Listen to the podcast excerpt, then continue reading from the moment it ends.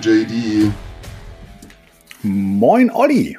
Hey und auch Hallo an alle, die heute wieder hart genug die Nerven haben, uns zuzuhören, denn ihr seid hier bei der zweiten Folge von Alles außer Toplisten. Noch so ein Brettspiel-Podcast mit JD aus Ostfriesland und Olli aus dem Saarland. Im Grunde ist es ja der brettspieligste Brettspiel-Podcast, müssen wir schon sagen, ne? Also so ganz bescheiden, wie wir sind. Äh, magst du das mal ein bisschen ausführen, warum wir der brettspieligste Brettspiel-Podcast sind, den es überhaupt Naja, weil es bei uns ja um Brettspiele geht und um alles außer Toplisten. Das ist soweit so offensichtlich. Okay, damit haben wir einen Selbstanspruch hier erhoben, den wir das stimmt, das ist sehr hoch. Mit dieser zweiten Folge erst einmal beweisen wollen. Ich mag Herausforderungen, Olli. JD, ähm, wir hatten ein bisschen Rückmeldungen bekommen zu unserer ersten Folge. Was kannst du darüber berichten? Ja, ich war richtig geflasht, ähm, wie viele Rückmeldungen das waren und auch wie viele warme Worte wir bekommen haben und auch warme Worte in Form von Kritik. Bitte und gerne mehr davon. Das war sowohl inhaltlich als auch technisch, äh, technische Tipps, die wir bekommen haben, die wir uns auch für die heutige Folge zu Herzen genommen haben. Und äh, wie gesagt, gerne mehr davon. Gebt uns gerne Feedback über unsere verschiedenen Kanäle. Ja, genau. Also ganz konkret, äh, vielen Dank dafür, dass wir am Sound arbeiten sollen. Wir haben versucht, in dem bisschen, äh, was wir manipulieren können, zu manipulieren. Wir haben jetzt zum Beispiel schon einmal angefangen, haben die Handys ausgeschaltet. Das ist euch ja aufgefallen, dass im Hintergrund es immer ein bisschen gewummert hat. Und was wir nicht abstellen können, ist, dass JD mit seiner Ostfriesen-Teetasse hier so rumklempert. Also behaltet die Ruhe, wenn es passiert. Ähm, ansonsten haben wir das sehr ernst genommen und freuen uns natürlich auch sehr darüber, dass ihr uns da so ein bisschen Rückmeldung gegeben habt, insbesondere von den Leuten, die schon länger und öfter und mehr Podcasts gemacht haben als wir. Für uns in Alles außer Toplisten ist es wichtig, dass wir immer einen Gast dabei haben. Das wird auch heute so sein und vielleicht habt ihr euch schon mal gefragt, nach welchen Kriterien wir die Leute aussuchen, die wir hier in unserem Podcast einladen. Und das haben wir folgendermaßen uns ausgedacht. Wir wollten immer abwechseln und zwar eine Person laden wir ein, die ihr schon ein bisschen besser kennt, die vielleicht ein eigenes Brettspielprojekt schon am Laufen hat, einen Podcast, einen YouTube-Kanal. Und so kam zum letzten Mal Julia, die Meeple Queen, zu uns in die Sendung. Aber wir wollen auch die Leute immer mal wieder hier ans Mikrofon locken, die ihr vielleicht noch gar nicht kennt oder noch nicht so häufig von ihnen gehört habt, aber die es auf jeden Fall lohnt, kennengelernt zu werden. Und nach diesem Kriterium haben wir heute einen super netten Gast eingeladen. Und das ist Biene. Und es wäre das Allerschönste, Biene, wenn du die Gelegenheit nutzen würdest, dich selbst vorzustellen. Ja, hallo, ich bin die Biene und ich bin heute zu Gast bei Olli und JD und freue mich richtig, richtig doll. Ich komme oben, ganz oben aus dem Norden, aus Schleswig-Holstein und ihr kennt mich vielleicht von Instagram, da bin ich die Boardgame Biene oder ihr kennt mich vom Würfel und Zucker Flohmarkt Stream denn da bin ich von der ersten Sekunde mit dabei als Zuschauerin. Und da ich auch Stammgästin bin aus im Würfel und Zucker, durfte ich auch schon zweimal live mitstreamen. Und vielleicht hat mich der ein oder andere dort schon gesehen. Ja, es gibt ja böse Zungen, die behaupten, dass du am Wochenende im Würfel und Zucker in Hamburg wohnst, oder? Ja, ähm, das gibt es und es ist gar nicht so unwahrscheinlich, denn ich habe dort schon das kleine schwarze Sofa ausprobiert, aber ich habe noch nicht übernachtet. Für alle die, die nicht wissen sollten, was Würfel und Zucker ist, das ist natürlich das tolle Brettspielcafé im Herzen Hamburgs. Dort kann man wahnsinnig gut spielen. Dort trifft man eine unglaublich große Menge an sehr sympathischen Menschen zum Mitspielen und dort kann man auch richtig gut essen. Also ich kann auf alle Fälle empfehlen, dort vorbeizuschauen, denn dieser Ort ist magisch. Ähm, das werdet ihr merken, wenn ihr auch nicht nur diese riesen Anzahl an Brettspielen unglaublichen äh, großen, die große Location seht, es werdet ihr auch merken, wenn ihr das unglaublich nette Personal kennenlernt oder Mitarbeiter, ähm, denn diese Menschen sind einfach so das Herz vom Würfel und Zucker und das macht äh, jeden Tag, jede, jeden Spieleabend einfach unvergesslich. Genau. Und natürlich auch der Flohmarkt-Stream, denn durch diesen Flohmarkt-Stream, der in der Corona-Zeit im Lockdown entstanden ist, im Würfel und Zucker, dadurch bin ich eigentlich zu diesem grandiosen äh, Hobby gekommen. Und äh, ich habe schon immer viel gespielt in der Familie, aber ich war keine Vielspielerin. Ich kannte das Würfel und Zucker schon seit 2017, habe da in der Nähe in Hamburg gewohnt aber war immer nur als Gelegenheitsspielerin dort und habe dann halt so das Übliche gespielt, was man halt so spielt, ne? so ähm, Carcassonne oder oder irgendwelche kleinen Kartenspiele oder Partyspiele. Und nach dem, nachdem der Flohmarkt-Stream angefangen hatte, war ich, glaube ich, diejenige, die am allermeisten Brettspiele gekauft hatte, obwohl sie eigentlich noch gar keine Ahnung hatte. Ja, und ähm, so wurde dann auch nach und nach das Würfel und Zucker mein zweites Wohnzimmer, wie ich immer so schön sage. JD, welche Erfahrungen hast du mit dem Würfel und Zucker? Es ist immer noch ein Domizil, wo ich hin will, tatsächlich. Hm. Äh, das haben wir uns für dieses Jahr ganz, ganz fest vorgenommen, da hinzufahren, weil entweder war Corona, und als Corona war, da war keine Zeit mehr da, weil alle anderen Sachen erstmal Priorität hatten. Aber das ist tatsächlich für um, hm, Juli, August angedacht, dass wir da mal für ein Wochenende nach Hamburg fahren und dann auch ins Schiff in Zucker gehen. Ja, und dann sehen ähm, wir uns da auf alle Fälle. Ich freue mich. Freue ich mich doch schon mal, dass ich euch ein Date vereinbart habe hier. Biene, bevor wir dich dann gleich fragen, mit welchem Thema wir uns heute beschäftigen werden, möchten wir erst einmal nochmal herausfinden, wer eigentlich anfängt. Und das machen wir so wie das letzte Mal, denn wir haben uns das kleine Spiel Wer fängt an organisiert, 300 witzige Ideen, wie man ein Spiel starten kann. Und heute entscheidet der Zufall darüber mit der Frage, wer von uns hat die meisten Kilometer auf dem Autotacho? Äh, äh, ähm, ja. Also bei mir sind es etwa 31.000. Ach. Oh. Ich habe 177. 177? Ja, ungefähr. Ah, nee, da bin ich, glaube ich, drunter. Ich kann es gar nicht sagen, nicht aber ich schätze nee, mal 120.000. Alles klar, dann will das Schicksal, dass JD heute beginnt. Aber zuerst hören wir uns an. Biene, Biene, Biene. Was ist unser Thema? Ja, unser Thema. Ich durfte mir ja aussuchen. Ich hatte ja drei Themen bekommen von der lieben Julia Meeple Queen. Also Grüße gehen raus an die liebe Julia. Die hatte mir drei Themen dargelassen und ich habe mich für das Thema, Thema Wecke mich um vier Uhr morgens und ich spiele mit dir. Punkt, Punkt, Punkt. Entschieden. Wake me up before you go, go. Oh, hör auf, ich singe alles mit. Hitster. Nein, das ist. Äh Dann, ja, wer weiß, vielleicht welches... ist das ja auch dabei. Ja, möglich, möglich. Vielleicht habe ich schon gespoilert, ohne es zu wissen. Ich fange einfach mal an. Ähm, ich musste gar nicht so lange überlegen, denn äh, es gibt eine Handvoll Spiele, für die man mich immer wecken kann. Es war eher schwierig, von diesen Handvoll Spiele mich für eins zu entscheiden. Letztlich bin ich aber dann bei einem großen und einem kleinen Spiel gelandet. Und äh, ich würde mit dem großen Spiel anfangen dieses Spiel. Ja, ich fange mal hinten an. Ich fange mal an, so ein paar Daten zu nennen. Vielleicht kommt ihr darauf. Das Spiel ist 2016 erschienen. Vom Thema her ist es eher im Bereich Science Fiction, High Fiction anzusiedeln. Und Spieleranzahl ist äh, 1 bis 5. Nö. Dauert ungefähr zwei Stunden, wobei das müssen schon geübte SpielerInnen sein. Ist im Kennerbereich ah. verortet ich lasse jetzt mal die Bombe platzen und sage, Science Fiction ist gar nicht so meins. Also da ist meine Kenntnis von Spielen eher begrenzt. Also freue ich, ich mich umso mehr, wenn du gleich sagst, was es sein wird. Ja, Leute, das war Idee. alles außer Toplisten. Vielen Dank dafür. ich glaube, ich Gut. hätte eine Idee, aber ich weiß nicht, ob es von 2016 ist. Erzähl, was, was könnte es sein? Gaia Project? Nein. Aber das ist ja später. auch, das ist ja, ne, das ist später glaub, und vor allem ist es ja auch nicht eher, ist ja nicht Science Fiction, es ist ja Space, ne? Genau. Wobei ich auch nicht weiß, ob Science Fiction ist. Ich habe es einfach mal so reingeworfen, aber ich erkläre gleich warum. ähm, es hat ein Board Game BGG Ranking von Board Game, ist gar nicht so einfach, eine Board Game Geek Ranking, BGG Ranking von 8,4, also relativ hoch und ist auf Platz 6, war lange Zeit Platz 1.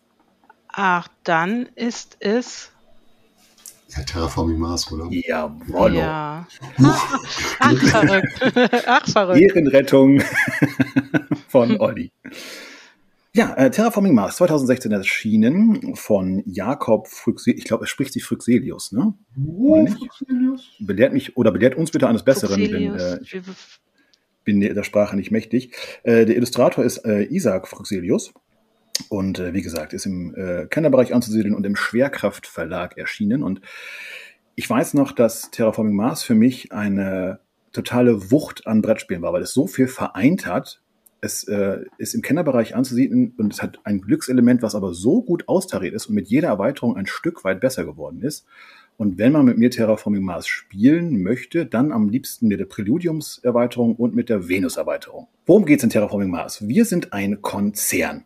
Und es ist ein sehr schönes asymmetrisches Spiel. Es sei denn, man nimmt die Anfangsvariante, dann ist, hat jeder den gleichen Konzern, aber in der fortgeschrittenen Variante hat äh, jeder einen Konzern, der auf spezielle äh, an, äh, Dinge gepolt ist, hat spezielle an Anfangsvoraussetzungen. Und das gibt auch so ein bisschen die Marschrichtung vor, worauf man spielen sollte und auch könnte. Das Schöne Terraforming Mars, finde ich, ist, ähm, also es ist ein handkartengetriebenes Spiel, es ist ein schöner Engine-Builder, ähm, es ist ein bisschen Legespiel dabei. Es ist so ein, ein Kessel buntes, würde man, glaube ich, sagen. Und äh, Science Fiction war ich mir, wie gesagt, nicht sicher. Also High Fiction ist ja im Prinzip das, was wirklich sein kann. Ich habe mich anfangs, wenn ich so die ersten Spiele äh, Runden hinter mir hatte, immer wie so ein, ein bisschen schlauer gefühlt. Weil das, weil das so, es, es könnte wirklich so sein, wie es da gespielt wird. Und das ist einfach so ein total tolles Spielgefühl. Bei Terraforming Mars, bei einem Spiel mochte ich ganz besonders, dass wenn du wenn die eine Strategie nicht aufgegangen ist, konntest du aber trotzdem noch mit der zweiten Strategie gewinnen. Also du äh, bist nicht immer auf eine Strategie festgefahren gewesen. Also ab einem gewissen, bis zu einem gewissen Punkt. Ab einem gewissen Punkt ist das hinfällig,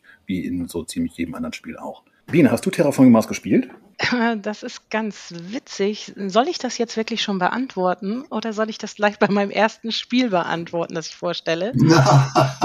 Biene, beantworte das doch gleich bei deinem ersten Spiel. Ja. Dann kannst du ja vielleicht noch ergänzen, was ich gegebenenfalls vergessen habe. Äh, vielleicht. Olli, wie sind deine Erfahrungen mit Terraforming Mars? Ganz gemischt. Ich habe Terraforming Mars zum ersten Mal gespielt auf einem öffentlichen Spieltreff in St. Ingbert mit super netten Leuten. Allerdings hatten die schon schätzungsweise 15 Runden auf dem Buckel mhm. und haben allerdings mich sehr freundlich in diese Runde aufgenommen.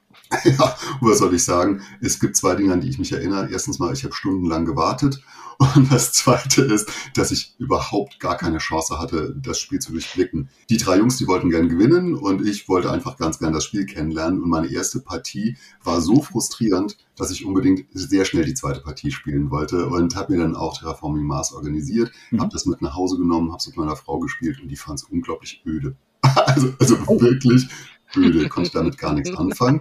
Und dann hatte ich ein Terraforming Mars Spiel zu Hause und niemand, der es mit mir spielen wollte. Die drei Jungs, die habe ich ja nochmal angesprochen, die haben es wieder mit mir gespielt. Ich habe es ein bisschen besser verstanden. Ich habe mhm. wieder total lange gewartet, bis sie ihre Züge optimiert hatten. Ja, und dann habe ich irgendwann Terraforming Mars wieder verkauft, sodass ich es gar nicht mehr zu Hause habe. Also meine Erinnerung daran ist, ja, ich spiele es total gern. Mhm. Ich habe allerdings länger in der Nettozeit gewartet als gespielt und für mich war es schwierig, die richtige Gruppe zu finden an Leuten, mit denen ich spiele. Aber ich melde mich vielleicht nachher noch einmal dazu. Zuerst, Biene, bin ich auch total interessiert daran, welches erste Spiel du uns denn vorstellen möchtest und ob es da vielleicht eine Deckungsgleichheit gibt oder vielleicht einen Ableger. Ich möchte ganz kurz noch auf die Kritik eingehen, Olli. Ähm, also es ist Downtime anfällig, das ist leider so. Das ist, äh, weil die Wartezeit einfach relativ groß sein kann. Das hatten wir auch, aber wir haben irgendwann einfach bei uns die Sanduhr gestellt und gesagt, so Freunde, und jetzt ist mal gut gewesen. Und ich würde es auch nur mit der Venus-Erweiterung deswegen spielen, weil die Venus-Erweiterung dich zwingt, weil es jede Runde einen Wert hochgeht, ähm, dass irgendwann wirklich Schluss ist. So, sonst kann es auch ein Endlosspiel werden. Das habe ich auch schon oft gehört, genau. Ich habe übrigens mein Terraforming Mars-Bedürfnis ähm, durch die App zufriedengestellt. Ich habe das sehr oft am iPad gespielt, ich mhm. habe das auch am PC gespielt, mhm. dann halt immer ähm, gegen einen Gegner und habe dann halt angefangen, noch das Spiel so ein bisschen für mich besser kennenzulernen und zu mhm. verstehen. Tatsächlich habe ich aber das Gefühl, dass jetzt so dieser große Hype von Terraforming Mars tatsächlich weg ist, nicht nur, weil es auf dieser ewigen äh, PGG-Liste vom Platz 1 runtergefallen ist. Mhm. Weil ich glaube, weil es ein Spiel gibt, das, das tatsächlich bewusst vom Thron gestoßen hat. Positive Erfahrungen, sehr zeitintensiv. Ähm, Optimierer kommen auf ihre Kosten, Grübler können das Ganze in die Länge äh, ziehen und mir fehlten bisher immer die richtigen Leute. Was mir auch fehlt, und das nochmal ein Kritikpunkt, ist die Interaktion. Ich hätte gerne so ein paar mehr Interaktionsgeschichten gehabt, diese Take-Set-Elemente, die du bei anderen Spielen hast, wie die Asteroiden, die hast du ja so ein paar, ne? Aber das war es dann auch schon. Das äh, wäre vielleicht auch noch ein Kritikpunkt anzusetzen. Gut, aber im Großen und Ganzen, ich lade dich herzlich ein, das nochmal zu spielen. Also wir hätten es dann auch, das Schöne an Terraforming Mars auch, dass es da mit 3D-Druck ist da unfassbar viel möglich. Mhm. So, äh, dass es auch einfach eine schöne Tischpräsenz hat finde ich. Und, äh, mit den weiteren Erweiterungen, ähm, Spielplänen und Neukarten und so weiter. Es ist einfach unfassbar variabel. Ich würde sogar so weit gehen und würde sagen, dass Terraforming Mars das Spiel war, das massiv dazu beigetragen hat, dass ganz viele Leute sich einen 3D-Drucker ja. überhaupt erstmal angeschafft haben. Ne? Das glaube ich auch. Ja, ja, ja definitiv. So, aber jetzt Biene, komm, ich bin gespannt. Jetzt haue ich einen raus. Eigentlich sollte das mein zweites Spiel werden, aber ich haue es jetzt raus. Denn bei mir ist es tatsächlich das Spiel, wo man mich um 4 Uhr morgens wecken kann und ich spiele es. Es ist Terraforming Mars. Ares-Expedition. genau, also dieses Spiel liebe ich und ich habe das deswegen noch nicht beantwortet, ob ich Terraforming Mars schon gespielt habe, weil ich äh, lange, lange Zeit bevor ich das erste Mal Terraforming Mars gespielt habe, Ares-Expedition gespielt habe. Und ähm, dieses Spiel ist einfach für mich ähm, das leichtere, lockerere Terraforming Mars ohne viel Downtime weil man ja tatsächlich ganz viel auch gleichzeitig macht. Es ist natürlich vom gleichen. Autor, aber auch noch von Sidney Engelstein und Nick Little. Der hat da auch, die haben da auch mitgewirkt, ist für ein bis fünf Spieler, äh, vier Spielende natürlich, nicht fünf, und ist ab zehn Jahre alt, äh, zehn Jahren. Eigentlich ist es genau das, was Terraforming Mars auch macht. Aber die kleine Schwester, Ares-Expedition, macht es halt einfach ein bisschen zugänglicher und vor allen Dingen auch ein bisschen schneller. Und wie Olli gerade schon sagte, diese Downtime ist halt da nicht so präsent. Und ähm, wir versuchen natürlich auch den Mars zu terraformen und es ist genau wie beim großen Bruder. Wir brauchen, haben die ähm, globalen ähm, Parameter, die wir in die Höhe treiben müssen.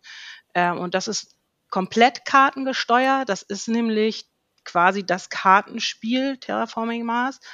Und ähm, ansonsten ist wirklich fast alles gleich. Und auch, was du schon sagtest, es ist halt fühlt sich schon sehr solitär an, ja, aber ich spiele es halt unheimlich gern solo. Man muss dazu wissen, dass ich eine große Solospielerin bin. Ich bin gezwungen, denn mein Mann, der teilt mein Hobby leider nicht. Und wenn ich nicht im Würfel und Zucker abhänge, was ich ja sehr oft tue, dann spiele ich viel Solo und da kommt mir Ares Expedition natürlich sehr, sehr entgegen. Und vielleicht stelle ich mir auch mal um vier Uhr nachts den Wecker und spiele mit mir selber Ares-Expedition. Wer weiß das schon? Habt ihr Ares-Expedition schon Fotos gespielt? Auf jeden Fall. Und dann habe ich garantiert ein Pyjama an. Dann nehme ich den Ball direkt auf und sage, ja, Ares-Expedition war der zweite Versuch, dann äh, meine Frau Andrea äh, in dieses Spiel zu locken und das hat geklappt. Also es macht ihr bedeutend ja. mehr Spaß ähm, weil sie eben halt auch beschleunigt ist. Ähm, was tatsächlich fehlt, ist die Mondkarte. Die ist ja quasi reduziert dadurch, dass es nur ein kleiner Spielplan ist, auf dem so diese Teilchen liegen, die man dann halt umdrehen darf. Ähm, das macht uns beiden sehr viel Spaß. Und ich habe auch das Gefühl, dass dort die Interaktion schon ein bisschen höher ist, denn ich darf ja auch etwas machen, wenn der andere die Aktion auslöst und darf die Aktion ja, immer noch genau. abgeschwächt mitführen. Und äh, das hat schon überzeugt. Letztendlich gebe ich euch recht, also es fühlt sich sehr nach dem großen ähm, Terraforming Mars an, macht das allerdings das Ganze ein bisschen schneller. Man ähm, hat auch dieses Kartenmanagement, man muss sich auch so einen Gedanken machen, wann man wie was ausspielt. Aber das Ganze ein bisschen schneller, ein bisschen mehr Interaktion. Genau, JD? die Interaktion, ich habe es auch gespielt und die Interaktion ähm, hat mir auch besser gefallen. Die Komplexität ist natürlich nicht so wie beim großen Bruder, müssen wir nicht hier äh, drüber sprechen, aber ich finde, um einen Anglizismus reinzubringen, äh, es ist eine schöne gestreamlinerte, gestreamlinerte, gestreamlinerte, eine hm. Stromfirmeli. ihr wisst doch, was ich meine, Leute. Stellt ja. mir nicht so komplizierte Fragen. Fluffig, fluffig. Also, eine, Läuft fluffig. Danke. Wir, wir im Norden sagen fluffig. So, es ist eine fluffigere Variante von Terraforming Mars. Ja, und ähm, ähm, ich finde einfach auch, dass man da auch mal, das ist auch so ein Spiel, wo man so, so Gelegenheitsspieler auch mal ein etwas komplexeres Spiel rankriegt, ohne gleich das große Terraforming Mars auf den Tisch zu kriegen, mhm. äh, zu bauen und die gleich total erschlagen sind. Und ähm, bei Ars Expedition baut man sich ja erst nach und nach da die Karten auf. Und Wobei ich habe Terraforming Mars schon gespielt und da habe ich ja schon gesagt, nach der, nachdem hm. ich Ars Expedition gespielt habe. Und ich habe tatsächlich gleich auch im Würfel und Zucker natürlich ähm, die 3D-Variante gespielt und es war schon schön. Also, aber ich würde, glaube ich, nicht nochmal drauf zurückgreifen. Okay. Wobei ich die Erfahrung gemacht habe, wenn ich Leuten Terraforming Mars äh, erklärt habe, dass es doch, also es ist nicht zugänglicher, äh, zugänglicher als der kleine Bruder, das nicht. Also da finde ich Ares Expedition definitiv äh, äh, galanter. Aber nach der, spätestens nach der ersten Runde äh, haben die Leute es auch verstanden, worum es geht. Und auch Gelegenheitsspieler ja. haben verstanden, worum es geht und haben dann Blut geleckt. Und also ich habe mindestens ad hoc fallen mir drei Leute ein, die ich damit ins, äh, auf die gute Seite der Macht, also auf äh, die Kennerseite, ins Hobby geholt habe. Die haben sich dann auch Sachen wie Flügelschlag ja. angeguckt und dann, ne, also das quasi war so ein Gateway-Spiel, kann man so sagen. Ja, wenn ihr einverstanden seid, dann würde ich mein erstes Spiel präsentieren, für oh, das ich bitte. gerne nachts aufstehen würde. Sehr gerne. Wenn es 4 Uhr ist und ich bin tatsächlich ein Frühaufsteher und ich äh, verschlafen und müde trunken ans Regal gehe, dann ziehe ich mir Cascadia aus dem Regal. Und ich hoffe doch, dass jeder, der jetzt zuhört, weiß, dass Cascadia Spiel des Jahres 2022 wurde und ähm, dass es wirklich ein äh, tolles Plättchenlegespiel ist. Und ich möchte euch auch gar nicht so viel jetzt über das Spiel an sich erzählen, sondern ich möchte euch sagen, warum es das Spiel ist, das ich nachts um 4 Uhr spielen möchte. Es hat es nämlich geschafft, mein absolut liebstes Plättchenlegespiel Carcassonne nach 20 Jahren vom Thron zu stoßen. Es ist das oh. Spiel, das mir noch mehr Spaß macht. Und das hängt vor allen Dingen daran, dass ich es unglaublich zugänglich finde. Carcassonne jemandem zu erklären, dauert fünf Minuten. Danach spielst du zwei Züge und jeder hat es tatsächlich und jede Person hat es tatsächlich verstanden. Man muss dann nochmal nach drei und nach vier Zügen nochmal darauf hinweisen, wofür es Punkte gibt, eben dafür, dass man auch die Landschaften zusammenhängt, puzzelt. Aber es hat so einen Aufforderungscharakter und es hat so eine Leichtigkeit, so dass ich also auch eigentlich wirklich mit jeder Personenkonstellation, mit der ich ähm, Cascadia bisher gespielt habe, ein unglaublich positives Erlebnis hatte. Und das ist nicht bei jedem Spiel so, denn ich habe die Spiele auch ausgewählt nach dieser Frage, äh, fühlt sich das immer gut an, wenn ich das Spiel spiele? bei Cascadia ist das so und es fühlt sich so gut an, dass ich sogar Cascadia schon alleine gespielt habe, was ich normalerweise überhaupt gar nicht mache. Das heißt, ich mhm. brauche noch nicht einmal nachts um 4 Uhr jemanden, der mit mir spielt, denn ähm, hinten sind diese Herausforderungen drin, die finde ich übrigens ganz schön knifflig, so ab, ab 5 haben die es echt in sich, wenn man dann anfangen muss, eine gewisse Anzahl von Punkten zu erreichen und es muss eine gewisse Anzahl von Tieren gewertet werden. Das also hat mich richtig angemacht und das hat mich auch angefixt. Und da bin ich auch öfters einfach mal äh, habe ich mich an den Spieltisch gesetzt, während ähm, die anderen keine Lust hatten, mit mir zu spielen. Und das äh, begeistert mich tatsächlich von vorne bis hinten, wenn ich dieses Spiel sehe. Für die Illustratorin Beth Sobel habe ich tatsächlich ein, äh, ganz viel Liebe. Ich finde, die macht wahnsinnig schöne Spiele, wann immer es um ja. das Thema Natur geht. Und Randy Flynn als Autor, der hat gezeigt, dass er ein sehr zugängliches, leichtes Doppelpuzzlespiel äh, erfinden kann. Ich hatte mir das Spiel schon als Kickstarter-Variante organisiert und kaum kam es in Deutschland an, habe ich Randy Flynn einfach mal angeschrieben, habe gesagt, ey, du hast hier ein Spiel gemacht, das hat mir wahnsinnig gut gefallen. Und so haben wir uns öfters einfach mal über Instagram kurz ausgetauscht, ohne dass das jetzt äh, tiefgreifende Gespräche waren. Aber ich habe selten einen Typ erlebt, der so nett wirkte in dem, was er geschrieben hat. Also auch da bin ich einfach hängen geblieben an Cascadia. Auf VGG hat es eine Wertung von 8,0 bei einer Zugänglichkeit von 1,8. Ähm, ich glaube, 1,8 könnte vielleicht ein bisschen hoch sein, aber es hängt, glaube ich, auch davon ab, welche Tiere man auswählt. Ähm, welche Wertungen da dabei sind, dass es eine Forellen- oder Lachs-Taktik gibt, die man immer ganz gut spielen kann, dass man sich da immer drum bettelt. Ich denke, das habt ihr auch alle schon rausgehört, dass die ähm, Füchse so mehr oder weniger die Tiersorte sind, auf die man auch verzichten kann.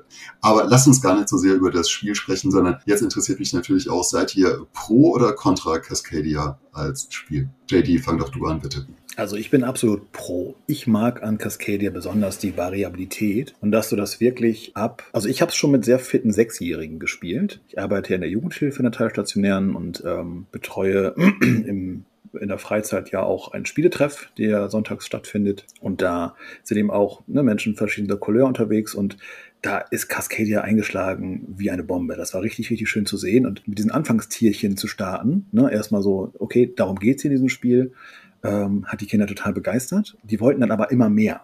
Und das war einfach schön zu sehen, dass man den Schwierigkeitsgrad quasi für die Kids hochsetzen konnte. Ja, also ich bin absolut pro Cascadia. Und ich kann es auch gut verstehen, dass es ähm, im letzten Jahr den äh, roten Pöppel gewonnen hat. Absolut. Bini, wie sieht es bei dir aus? Ähm, ja, also ich kann gar nicht äh, sagen, ob ich pro oder Contra äh, bin.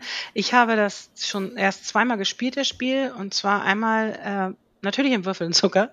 Und zwar schon ähm, als englische Version damals, als die deutsche noch gar nicht hier war. Und ähm, ich mochte es. Ich mochte es einfach. Also es war, ich, ich, da kann ich auch wieder sagen, es ist ein richtig fluffiges Spiel.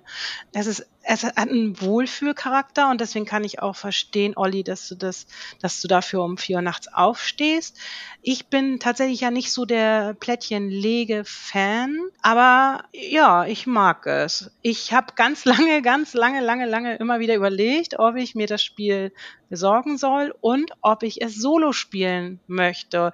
Und wenn du, lieber Olli, schon sagst, dass du es solo gespielt hast und dich die Solo-Kampagne oder die Solo-Variante so äh, angefixt hat, dann äh, würde ich tatsächlich doch nochmal überlegen, mir es doch zuzulegen, um es solo zu spielen. Und ansonsten, ja, also es ist ein tolles Spiel und es hat zu Recht ist es zu Recht Spiel des Jahres geworden. Ja, also wenn ich das jetzt geschafft habe, dass du dir das vielleicht ausleihen möchtest oder kaufen möchtest, dann finde ich das total gut. Wenn ich Solo spiele, dann muss das Spiel mir schon etwas Besonderes geben. Auch da ist der, der, der Spielfluss total schnell. Ich habe jetzt nochmal gerade nachgeguckt. Äh, ich habe auch gesehen, dass es eine angekündigte Erweiterung geben wird, die Landmarks heißen soll.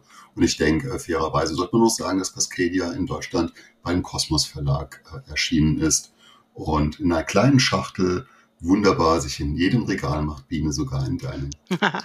okay. Das war so unsere erste Runde der Spiele, für die wir nachts um 4 Uhr aufstehen würden. Ähm, können wir vielleicht mal ganz kurz sagen, welches Spiel ihr auch im Kopf hattet, es dann aber vielleicht nicht geschafft hat? Du meinst Honorable Mentions, ehrenhafte Erwähnungen. Ehrenhafte Erwähnungen oder einfach von der Leiter gefallen. Das ist so negativ und es tut mir ein bisschen leid für die Spiele. kriegen ja einen Knick, das ist ja auch doof. Aber gut, wir wissen, was du meinst. Also, ähm, soll ich einfach mal den Anfang ja. machen, wenn ich hier schon. Mhm, gerne. Also, bei mir wäre es fast Orleans geworden, weil ich den Backbuilding-Mechanismus einfach unfassbar mag. Ähm, Quacksalber von Quedlinburg wäre dann der nächste gewesen, weil ähnlicher Mechanismus, aber ganz anders, auch ganz andere schöne Spieldynamik, die man dann hat. Und äh, Lobo 77 ein kleines Kartenspiel mit hohem Ärgerfaktor, mit dem ich schon unfassbar viel Spaß gehabt habe. Ach, witzig. Das wären so witzig, meine drei. Witzig. Das wollte ich immer schon mal spielen. Ich habe gehört, im Würfel zum Zucker haben alle Fälle so Nein. Bestimmt, ne? Also ein Lobo 77 werden sie bestimmt haben. Aber das ist witzig, dass du das gerade vorgestellt hast, weil ähm, das wollte ich schon so oft mal spielen und denke immer so, ach, dann greifst du doch wieder zu sechs nimmt oder so, wenn du irgend so ein äh, Spiel in der Kategorie spielen hm. willst. Äh, ich hm. habe tatsächlich mir gar keine Gedanken mehr gemacht, weil für mich waren diese zwei Spiele so, so klar. Ähm, aber wenn ich jetzt äh, noch was sagen müsste, was ganz dicht dran wären meinen 4 Uhr morgens Spiele, wären das wohl Dune und Quacksalber tatsächlich. Also Dune Imperium und Quacksalber. Olli, ja. bei dir? Und bei dir, Olli? Wenn ich ähm, fünf hätte dürfen auswählen, dann wären wahrscheinlich noch Arche Nova dazugekommen. Es wäre noch Dice Throne dazugekommen und es wäre wahrscheinlich noch Rogers of the Gunners dazugekommen. Aber alle drei Spiele haben ein Kriterium, weshalb sie es nicht heute in die Sendung gepackt haben. Und das ist die äh, Konstellation, mit der ich das Spiel spiele. Ich mag Dice Throne und ich habe mit meiner Tochter Lilly mehr als 250 Partien gespielt. Aber eben nur mit Lilly, weil es mit Lilly ein total rasantes, voll auf die Fresse Würfelspiel ist, bei dem wir kein Blatt vor den Mund nehmen. Aber das kann ich eben nur mit Lilly. Ich habe das mit anderen Leuten versucht, die haben mich angeguckt und die waren etwas irritiert, warum ich sie plötzlich anfange zu beschimpfen, nur weil sie einen guten einen Wurf hatten. Und deswegen kann Dice Throne nicht Schön. nachts um 4 Uhr in jeder Konstellation gespielt werden. Das ist das eine. Das andere, was ich genannt habe, war ähm, Archinova. Äh, bei Archinova ist es eindeutig der Zeitfaktor. Ich spiele es unglaublich ja. gern, aber das ist ein Spiel, das habe ich reserviert für meine Frau. Wir haben gerade eben über ähm, Terraforming Mars gesprochen. Ich denke, sie sind äh, sich sehr ähnlich, die beiden Spiele. Aber auch da hat meine erste Partie, die ich jemals gespielt habe, sechseinhalb Stunden gedauert. Und das möchte ich tatsächlich das, das möchte ich nicht mehr. Also deswegen das Spiel nee, am liebsten ja. mit zwei Personen, jemand, der die Regeln kennt, dann flutscht das richtig durch. Ja, und ähm, Rogers of the Ganges, das ist ein Spiel, das hat sowohl Plättchenbiene als auch bunte ja. Würfel. Ähm, und das ist aber auch ein Spiel, das ich deswegen nicht ausgewählt. Ich weiß eigentlich gar nicht, warum ich es nicht ausgewählt habe. Doch, ich weiß es, weil es zwei Erweiterungen dazu gibt, die ich mir dazu genommen habe. Und diese Erweiterungen haben das Spiel nicht notwendigerweise besser gemacht, sondern nur komplizierter und umständlicher. Und deswegen habe ich es nicht gewählt. So, mhm. bom, ah, okay. jetzt habe ich es gesagt. Jetzt ist ja. es raus. Ich habe beide Goodie-Boxen, aber ich bin kein Fan davon. Aber lass uns doch mal mit den Spielen nochmal weitermachen, JD, mit denen du kokettierst und für die du nachts um 4 Uhr aufstehst. Runde 2, Olli. Ich würde oder hätte gerne gesagt, dass ich äh, Erde nehmen würde, so viel Konjunktiv, aber Erde ist es nicht geworden, weil ich jetzt eine Partie gespielt habe. Aber ähm, das wäre quasi der sechste Platz gewesen, weil es einfach unfassbar toll ist und keine Downtime und ach, aber da lasst uns gerne an einer anderen Stelle drüber sprechen. ich wollte nochmal oh, ein Spiel machen, weil es einfach echt, ja, ich finde ich fand es wirklich, das ist ein ganz tolles Spielerlebnis. Als Darf ich dazu doch noch mal ganz kurz was sagen? Ich habe die Büchse der Pandora geöffnet. Natürlich ja, darfst du gerne. Eben, da kommst du nicht drum rum. Denn ich Nein. habe das Spiel, wen wundert, soll ich es nochmal sagen? im Würfel und Zucker gespielt mit der lieben Silke. Die Silke vom Würfel und Zucker hat es mir erklärt. Ähm, ich habe es vergessen. Äh, und da habe ich es auch tatsächlich zum ersten Mal gespielt. Und ich wollte nie Erde spielen. Es hat mich irgendwie nicht angefixt, dieses Spiel, obwohl es wunderschön aussieht. Und dann sagt Silke nachts um eins zu mir, wenn Ares Expedition und Flügelschlag ein Kind hätten, dann wäre es Erde.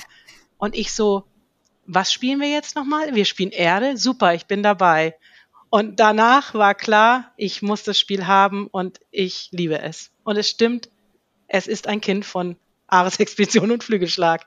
Es ist toll. Und genauso so. habe ich es, ich habe es ich hab's auf Insta gehabt, auf meiner Seite, vor kurzem erst. Und genauso habe ich es betitelt, weil es genau, es ist ja. perfekt, das perfekte Kind ja. dieser beiden Spiele. Ja. Ah, wir kommen ins Schwärmen. Deswegen, muss, deswegen musst du auch bald ins Würfel und Zucker kommen und ähm, mit mir Erde spielen. Biene, ich sag dir Bescheid, auf jeden Fall. Apropos gute Stimmung. Gute Stimmung kommt bei uns immer auf, wenn ich, äh, ich mach's wie gerade eben. Also äh, das Spiel ist wie gesagt ein kleines Spiel, ist im Amigo äh, Spieleverlag äh, 1994 erschienen. Einer von euch hat schon mal heute darüber gesprochen. Ich musste gerade ein bisschen schmunzeln. Der Autor Und? ist Wolfgang Kramer. Das ist, glaube ich, so ein, äh, Wolfgang Kramer ist, glaube ich, jemand sehr relativ Neues in der Szene, habe ich mir sagen lassen ein Shootingstar quasi. Ja, sozusagen. sozusagen, also ja, genau. Ähm, er arbeitet gerade so an so einer Leiste, ne? Ja, genau, genau, habe ich mir auch ja. ja genau. Ob das was wird, ich weiß ja nicht. Stuck, Stuckleiste, ne? So war das. Ja, genau.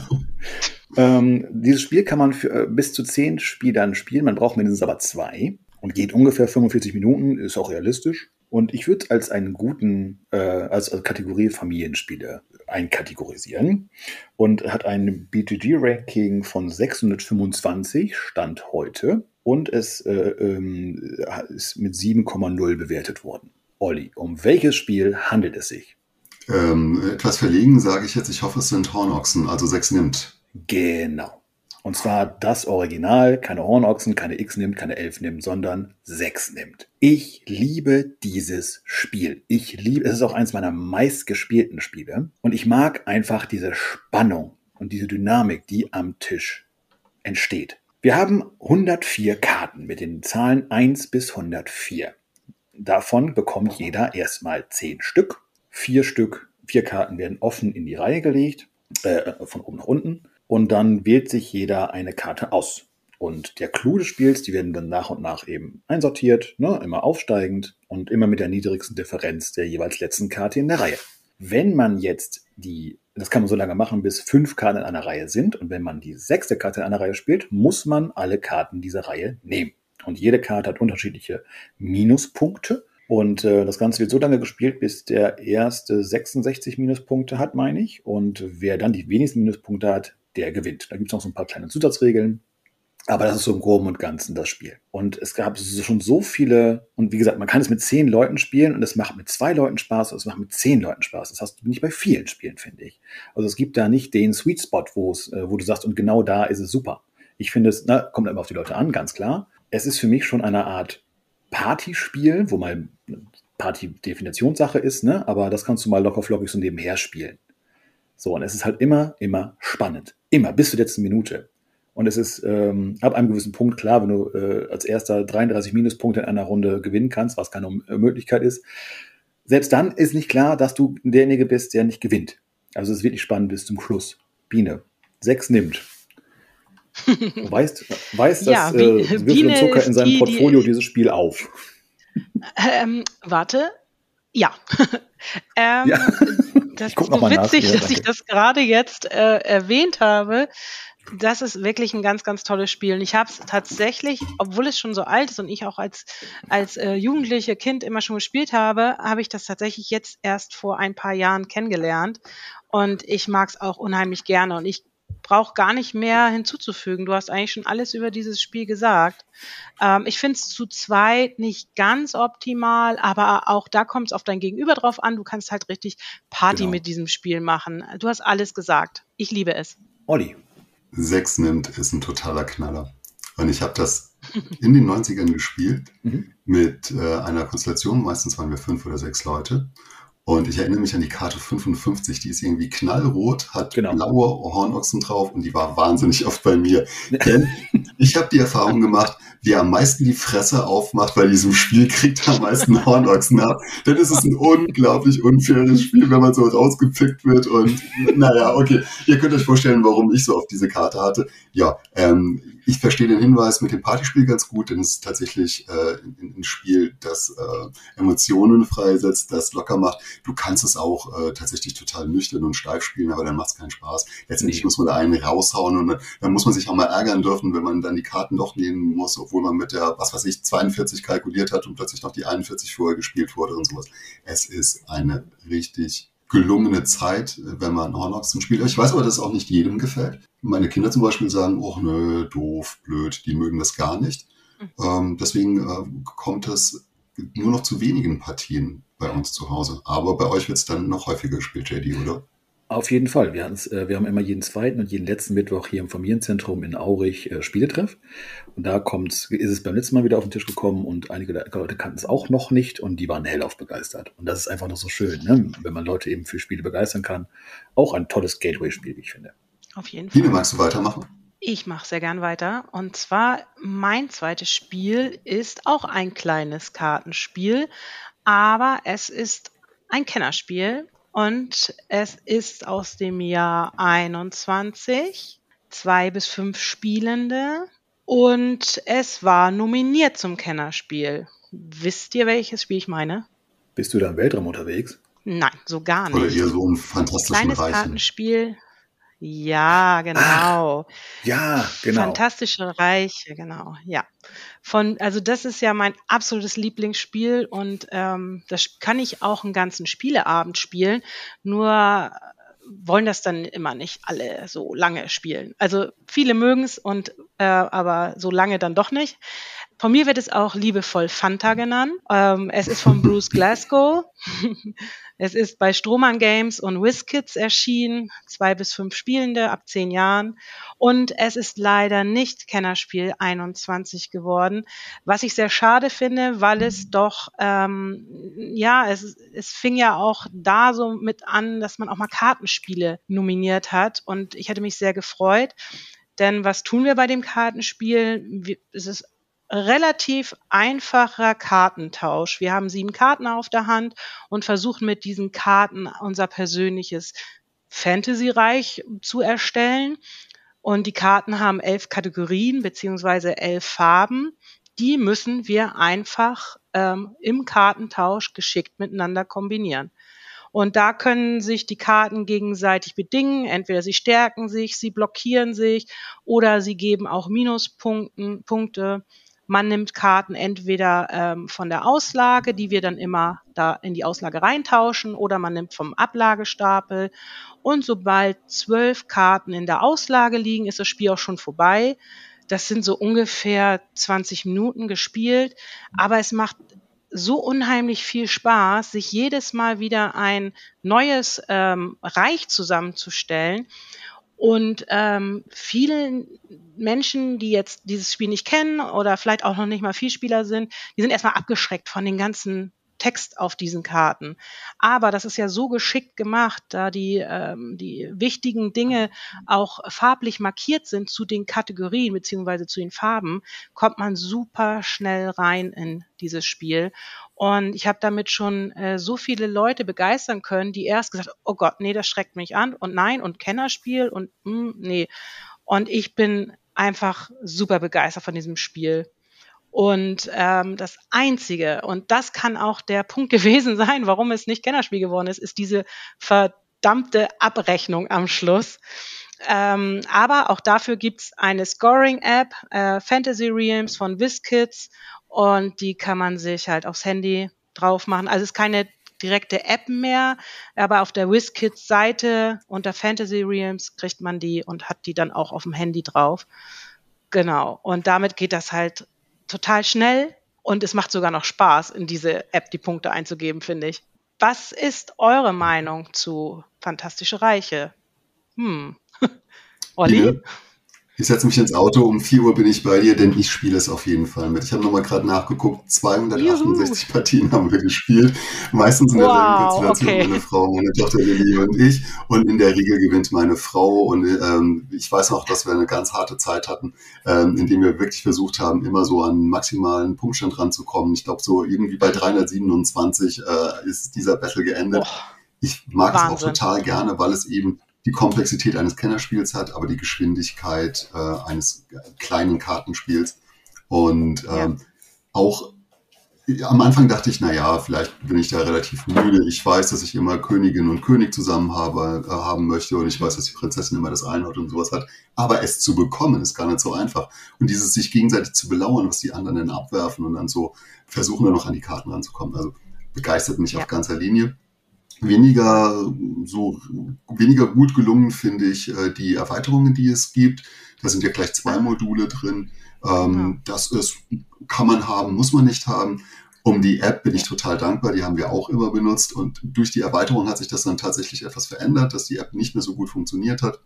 Ähm, Gibt es aber für alles digitale Lösungen ja, am Anfang haben wir es noch mit der Hand aufgeschrieben, aber dann irgendwann auch mit der App gemacht. Da hatten wir auch ein besonderes Ritual. Immer Lilly hat die App geführt und die äh, konnte ja. auch jede Karte sofort aus dem Kopf äh, hervorsagen, konnte es dann auch noch zusammenrechnen. Also wahnsinnig gerne, bin ich sofort dabei buch mich ein. Ja, schön. Schön, dass du auch nochmal die Erweiterung ansprichst, denn die hätte ich auch noch erwähnt. Ähm, sie heißt Der verfluchte Schatz und hat unter anderem neue ähm, Farben, also Kategorien und noch verfluchte Gegenstände.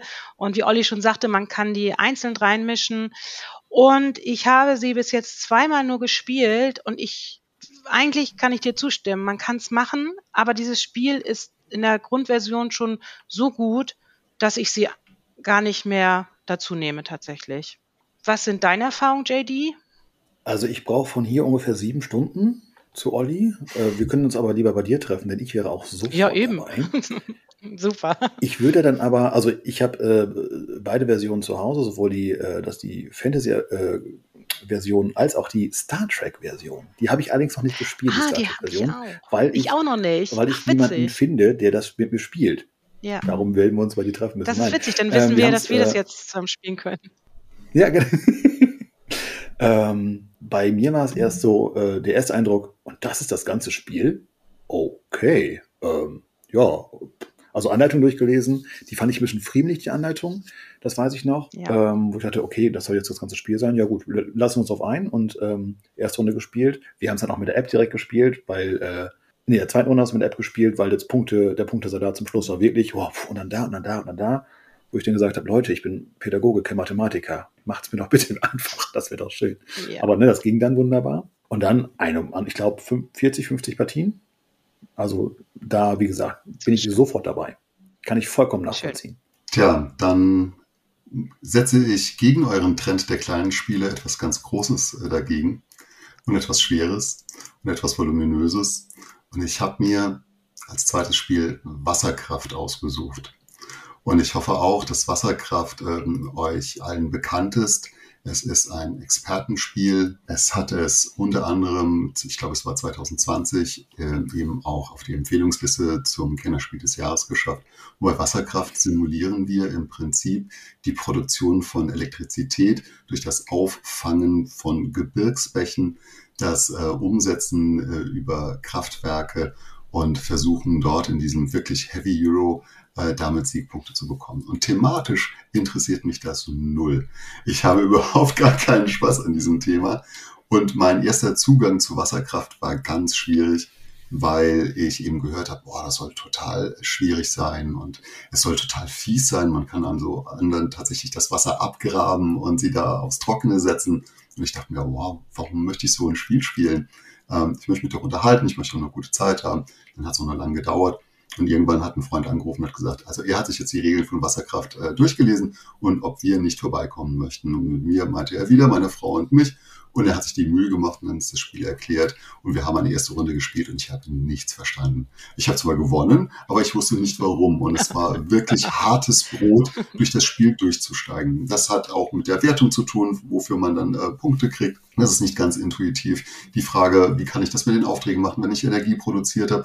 Und dann halt das alte Problem, ich habe überhaupt gar nicht genügend Möglichkeiten. Ich muss immer mit dem Verlust äh, irgendwie hantieren. Ich habe nie genügend Ressourcen, Geld ist mies und jemand anderes steht auf den Feldern. Und dann kommt dann noch so jemand und setzt seine Staustufe im Prinzip vor dich und das Wasser geht weg und dein Plan ist kaputt. Und nach dem Spiel dachte ich mir, oh wow, das möchte ich nochmal spielen. Unbedingt. Also da, da habe ich jetzt richtig Lust. Und dann kam ein Anruf von einem anderen Freund. Mario, hallo Mario, ich hoffe, du hörst das gerade. Und Mario sagte am Telefon, hey Olli, wir haben gestern Wasserkraft gespielt, zu viert. Unsere Frauen fanden das ganz scheiße. Aber wir beiden Männer finden das total gut. Und wir bräuchten eine dritte Person, die es mit uns spielt. Kennst du das Spiel? Und ich gesagt, ja klar, ich komme vorbei. Und dann haben wir angefangen und haben das Spiel, glaube ich, montagsabends gespielt und haben uns mittwochs gleich noch einmal getroffen. Und aus dieser Gruppe, dieser drei Personen, haben Mario und ich jetzt eine feste Wasserkraftgruppe äh, gegründet mit Holger und wir treffen uns so oft es geht montags, hoffentlich mindestens zwei bis dreimal im Monat und spielen Wasserkraft und haben da jetzt auch schon die Erweiterungen reingeballert. Und wir haben so eine Freude und schon wenn der erste von uns den ersten Zug macht, dann fluchen fluchen wir uns zu oder, äh, oder fangen an zu sagen, jetzt ist alles kaputt und so, also können gerade nochmal anfangen. Also da steckt eine wahnsinnig große Dynamik mit dem Spiel. Und das ist ein Spiel, bei dem ich diese Liebe tatsächlich auf den zweiten Blick erst entwickelt habe. Und alles das, was ich gerade beschrieben habe, mit es fehlt dir immer alles. Du hast nirgend äh, genügend Ressourcen, du hast nicht genügend Arbeiter, um deine Aktion zu machen. Wenn du die Aktion machen kannst, du sogar noch schlechter und es baut dir jemand noch etwas zu. Alles das liebe ich mittlerweile. Und es ist für mich eine unglaublich große Herausforderung, Wasserkraft gut zu spielen. Man kann Wasserkraft spielen und man wird total scheitern, aber diese, diese Challenge an mich selbst, das Spiel gut zu spielen, das habe ich in ganz wenigen Spielen, dass ich tatsächlich gewinnen will. Und seitdem ich das auch so für mich formuliert habe, habe ich es noch nie gewonnen. Also das freut die anderen. äh, aber äh, das, das, ist wirklich ein Spiel, das mich begeistert. Und ich hoffe, euch geht es ein bisschen so wie mir. JD. Sag mal, seid ihr nicht auch die Wasserkraft Ultras aus dem Saarland? Ja, ne? Ultras, Ultras. genau, bildet Banden, Leute. das macht manchmal Sinn. Du hast was angesprochen und ich habe gesagt, ich habe Wasserkraft einmal gespielt und es ist leider überhaupt nicht mein Spiel. Weil genau das, was du angesprochen hast, dieses äh, Mangel und dieses Ressourcen, und das ist leider überhaupt nicht, das ist, also ich brauche immer etwas Belohnung. Und wie du schon sagst, das Thema ist bei mir auch wichtig ähm, wenn mich der Mechanismus huckt, ne, dann bin ich auch, sehe ich auch über das Thema hinweg. Aber es ist leider auf ganzer Linie bei mir gescheitert. Nach dieser einen Partie, muss ich sagen. Ne? Aber es hat mich überhaupt nicht gehuckt. Nun habe ich diese Runde auch mit extremsten ExpertenspielerInnen gespielt. Das muss ich noch dazu sagen. Es kommt auch immer auf die Runde an. Und das waren Informatiker und also Menschen, die nur mit dem Kopf arbeiten. So, und ich bin halt Bauchspieler und das ist, ich bin halt irgendwie bin ich überhaupt zweistellig gewesen? Nein, doch, das schon, aber ich bin halt sehr weit hinten gewesen. Das war schon sehr abgeschlagen. Weißt du, so bei den Bundesjugendspielen hätte ich noch nicht mal die Teilnahmeurkunde bekommen. Also das ist so schlecht. Oh. Ja, danke schön, danke schön, danke schön. Ja, ja ähm, ich kann verstehen, dass das dass einen Reiz hat, aber ich bin für dieses Spiel das falsche Publikum. Biene, ja, ähm, ich habe Wasserkraft leider, äh, leider noch nicht gespielt. Ähm, auch nicht, ich sag nichts mehr. Ähm, ich habe es noch nicht gespielt und ich würde es so unheimlich gerne spielen, aber es ist tatsächlich ähm, äh, noch nie auf den Tisch gekommen. Ich glaube, es ist auch tatsächlich diese Einstiegshürde, weil viele, nämlich tatsächlich das sagen, was du, Olli, schon berichtet hast. Oh, es ist so schwer und es ist so kompliziert und dieses Thema und bla bla bla. Und ähm, aber jetzt, nachdem du davon berichtet hast, ähm, ich finde das Thema super. Also wenn es darum geht, mit ähm, Naturkräften äh, äh, Strom zu erzeugen, so habe ich das richtig verstanden? Ja, Genau, also dann finde ich das natürlich super. Dann bin ich gleich dabei. Ich habe auch immer große Probleme mit Ressourcenknappheiten. Also ich bin auch eher die Spielerin, die immer gerne belohnt wird, wie zum Beispiel bei Revive. Das feiere ich schon so ab, weil ich ständig irgendwelche Belohnungen kriege. Aber ähm, mich würde Wasserkraft ganz doll reizen, weil man da, wie du schon sagst, erstmal so, glaube ich, dahinter steigen muss, um das richtig also richtig, richtig zu spielen. Und da hätte ich schon Lust drauf. Also das wäre schon eine Herausforderung. Und ja, du hast mich jetzt noch ein bisschen neugieriger gemacht.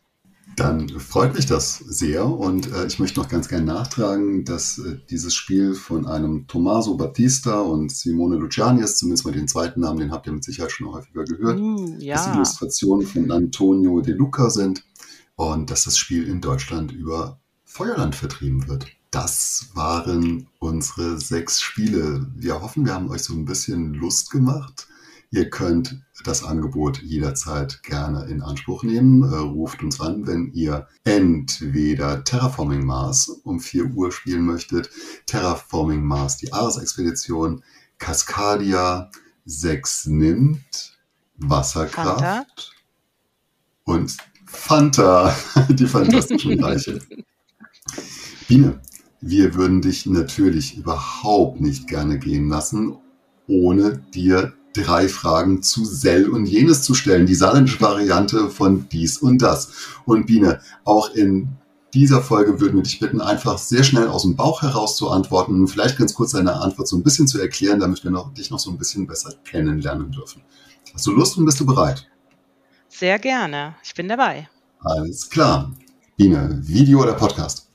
Podcast. Und zwar deswegen, weil ich Podcast halt immer und überall hören kann. Und da ich viel beruflich auch im Auto unterwegs bin, ähm, höre ich gerne Podcasts. Das war natürlich die absolut richtige Antwort. Frage 2. Selbst erklären oder erklärt bekommen? Erklärt bekommen, ganz klar.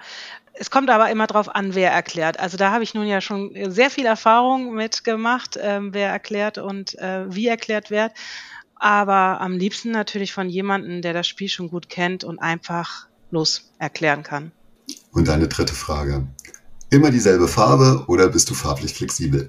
Ich habe eigentlich die äh, Spielerfarbe grün, aber wenn pink oder lila im Spiel sind, dann nehme ich auch pink oder lila.